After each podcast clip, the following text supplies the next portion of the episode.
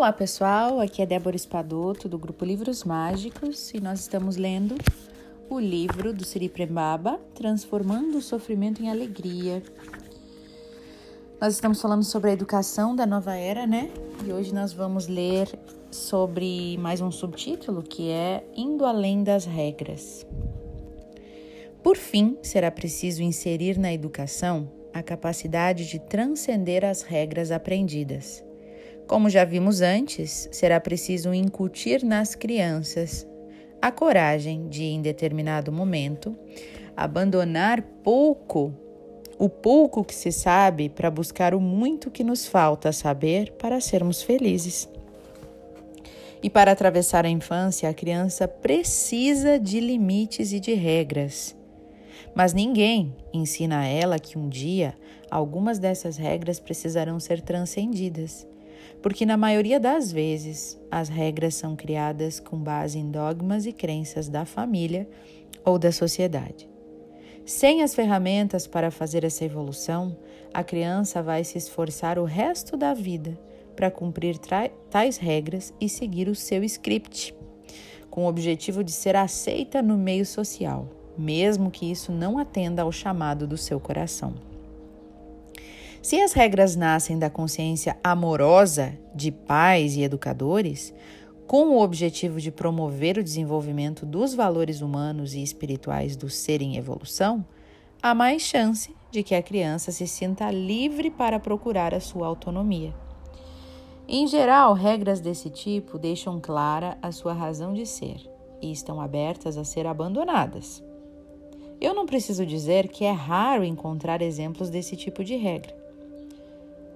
Mais comum é a criança ser treinada para seguir condutas baseadas no ego dos adultos. Se você fizer desse jeito, eu te amo. é claro que eu estou simplificando, porque a formação do eu idealizado, da máscara, acontece de forma bem mais sutil, complexa e inconsciente. Mas em geral, nós somos coagidos a seguir as regras e desejos dos pais, sob a ameaça da falta de atenção e de amor. Para um pai ou uma mãe que foi duramente condicionado quando criança, é realmente desafiador sustentar as condições para que a criança possa se expressar livremente. É quase como um rompimento com os próprios pais e com a própria dor. A espontaneidade da criança pode incomodar, principalmente quando você já está condicionado porque ela o faz ver o quanto você está diante de si mesmo. Amor ao invés de medo. Olha só, o desafio é maior para os pais do que para os professores, porque a ligação dos pais com a criança é maior e a projeção é amplificada devido à ideia de meu. Se é meu filho, tem que ser do meu jeito, né? E assim os pais exercem uma tirania sem perceber e usam a criança para se vingar de toda a opressão e de toda a chantagem emocional de que acreditam que foram vítimas. E isso tem feito o mundo ir para onde está indo, para essa tão profunda crise de sustentabilidade e de identidade. E é natural que a criança queira receber amor exclusivo, que a terra alimente exclusivamente a ela Compreenda o que eu estou dizendo. A necessidade de amor exclusivo é parte de um momento na evolução da consciência deste planeta e é reforçada pelo sistema educacional. E isso tem a ver com o processo de evolução da psique humana. É alimentado de geração em geração e se torna um círculo, círculo vicioso. Os pais crescem, mas a criança ferida continua viva, operando dentro delas. Olha só, gente. Somos todos filhos de crianças feridas.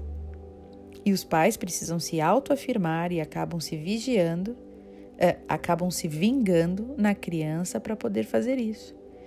Acho que concordamos sobre a necessidade de quebrar esse círculo vicioso. E é o que estamos fazendo aqui. Gente, um, para, um, para, um parênteses aqui, né?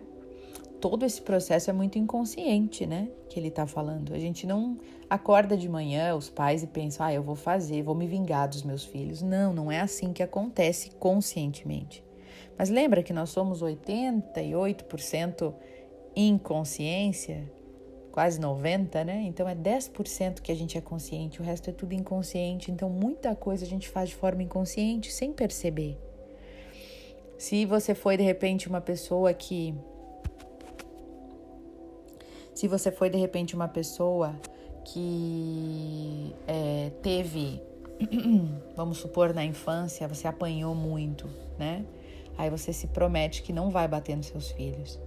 E você acaba, de repente, sendo até é, liberal demais, né? Para não chegar àquele extremo que você sofreu. Mas a criança precisa de um certo limite. Então a gente vai sempre querendo compensar. A gente vai querer querendo curar em nós alguma ferida usando o outro. A gente vai projetando no outro aquilo que está ferido em nós, né? Então a gente tem que sempre prestar atenção, por isso que o autoconhecimento é tão importante, para a gente se dar conta do que, que a gente está fazendo e por que, que a gente está agindo daquela forma, né? E se, e se perguntar, né? Será que eu estou usando essa pessoa para me curar? Será que eu estou fazendo isso aqui para aquela pessoa, né? Sem perceber alguma coisa vem de uma ferida minha ou será que vem do meu amor verdadeiro? Né? Será que eu estou fazendo isso para precaver alguma coisa, para evitar alguma coisa que eu passei? Né? Então a gente tem que estar tá sempre se questionando, se perguntando. Né? É como diz na Bíblia, orai e vigiai. Sempre preste atenção em você. Né? Deixa eu terminar aqui.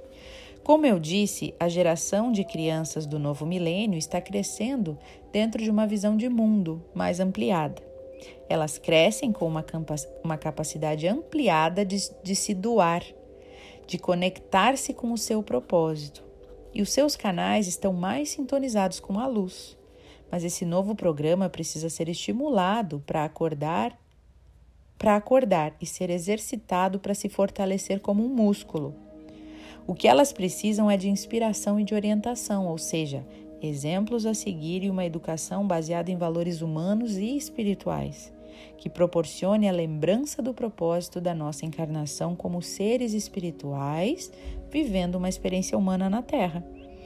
Ou, para quem não acredita em encarnação, uma educação que as ajude a se conectarem com o amor, simples assim. Todo o sistema deve funcionar para estabelecer e ancorar essa consciência. E esse é o projeto divino para este planeta. Trata-se de uma grande mudança. Imagine a economia sendo movida pelo amor e não pelo medo. Parece loucura, né? E, no entanto, é para isso que estamos aqui. É a isso que vivemos servir, ao amor e não ao ódio nem ao medo. Se você ainda não percebeu essa verdade e ainda está ofuscado pela ilusão que foi criada e transmitida ao longo da história, é preciso que faça uma escolha conscientemente. Que ao escolher a luz, não quer dizer que você automaticamente se transformará num canal do amor, porque a purificação das dores e dos sentimentos negados ainda deve ser feita. Mas essa escolha, esse compromisso é que vai nortear o, segui o segmento da sua vida.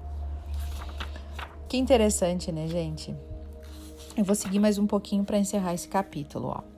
A adolescência e a separação. Gente, para pais e pessoas que lidam com adolescentes, ó.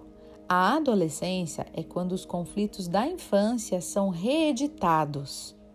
E é nesse momento que os pais têm uma nova chance de fazer dar certo, o que significa ser amigo da criança, acolher, ouvir, ser uma fonte de apoio. É entrar no mundo da criança para entender o que está acontecendo com ela implica abrir-se para enxergar os potenciais adormecidos dos jovens e dar-lhe forças para manifestá-los. Antes de agir, porém, é preciso que pais, mães e educadores consigam observar o lugar de onde se dispõem a atuar. De certa maneira, é preciso compreender a sacralidade desta missão. É preciso deixar de lado o papel de pai e de mãe para ser pai e mãe de verdade, o que significa estar de coração aberto para acolher a criança e apoiar o seu caminho, ainda que não seja aquele que desejamos para os nossos filhos. Olha aí, deixar livre, né? E nesse sentido, é preciso abandonar a noção de meu para enxergar a criança em sua inteireza, em sua liberdade de ser quem ela quer ser. E ainda assim amá-la, não por ser seu filho ou sua filha, mas por ser essa manifestação da luz divina que brotou de você. Olha que lindo. Voltamos aos tempos Voltamos aos temas que temos tratado aqui. Autoconhecimento para saber de onde vêm as nossas motivações e confiança, nesse caso na sabedoria inata que as crianças já têm do que é melhor para elas e dos desafios que escolhem enfrentar na vida. Precisamos aprender a não atrapalhar e não obstruir o florescimento delas.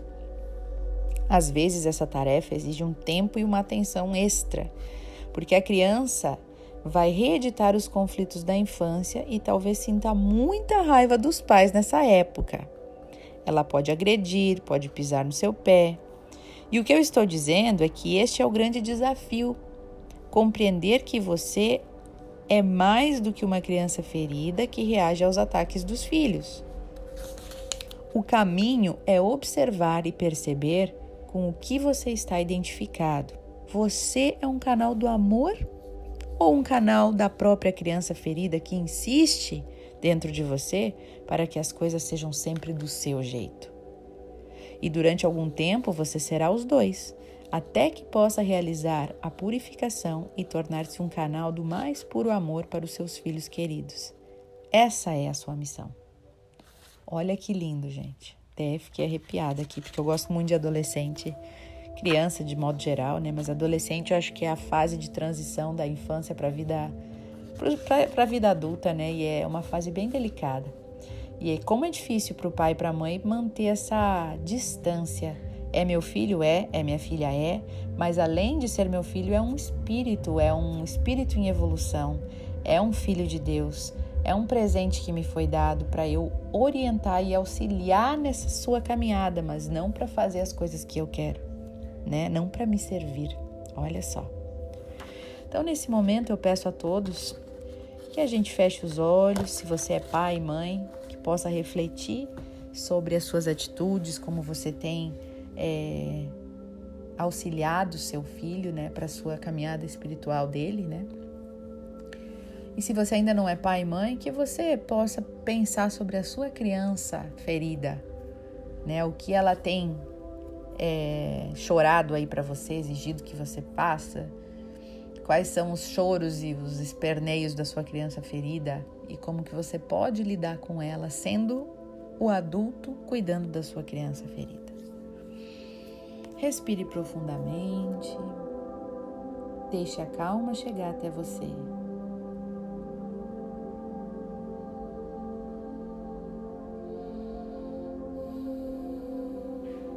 E reflita sobre a maneira que você tem se relacionado com a sua criança ferida.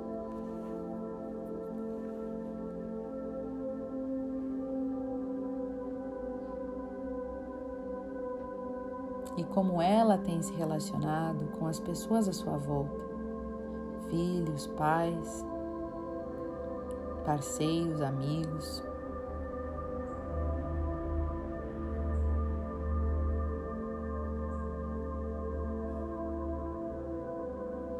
Não se demore. Mantenha-se em silêncio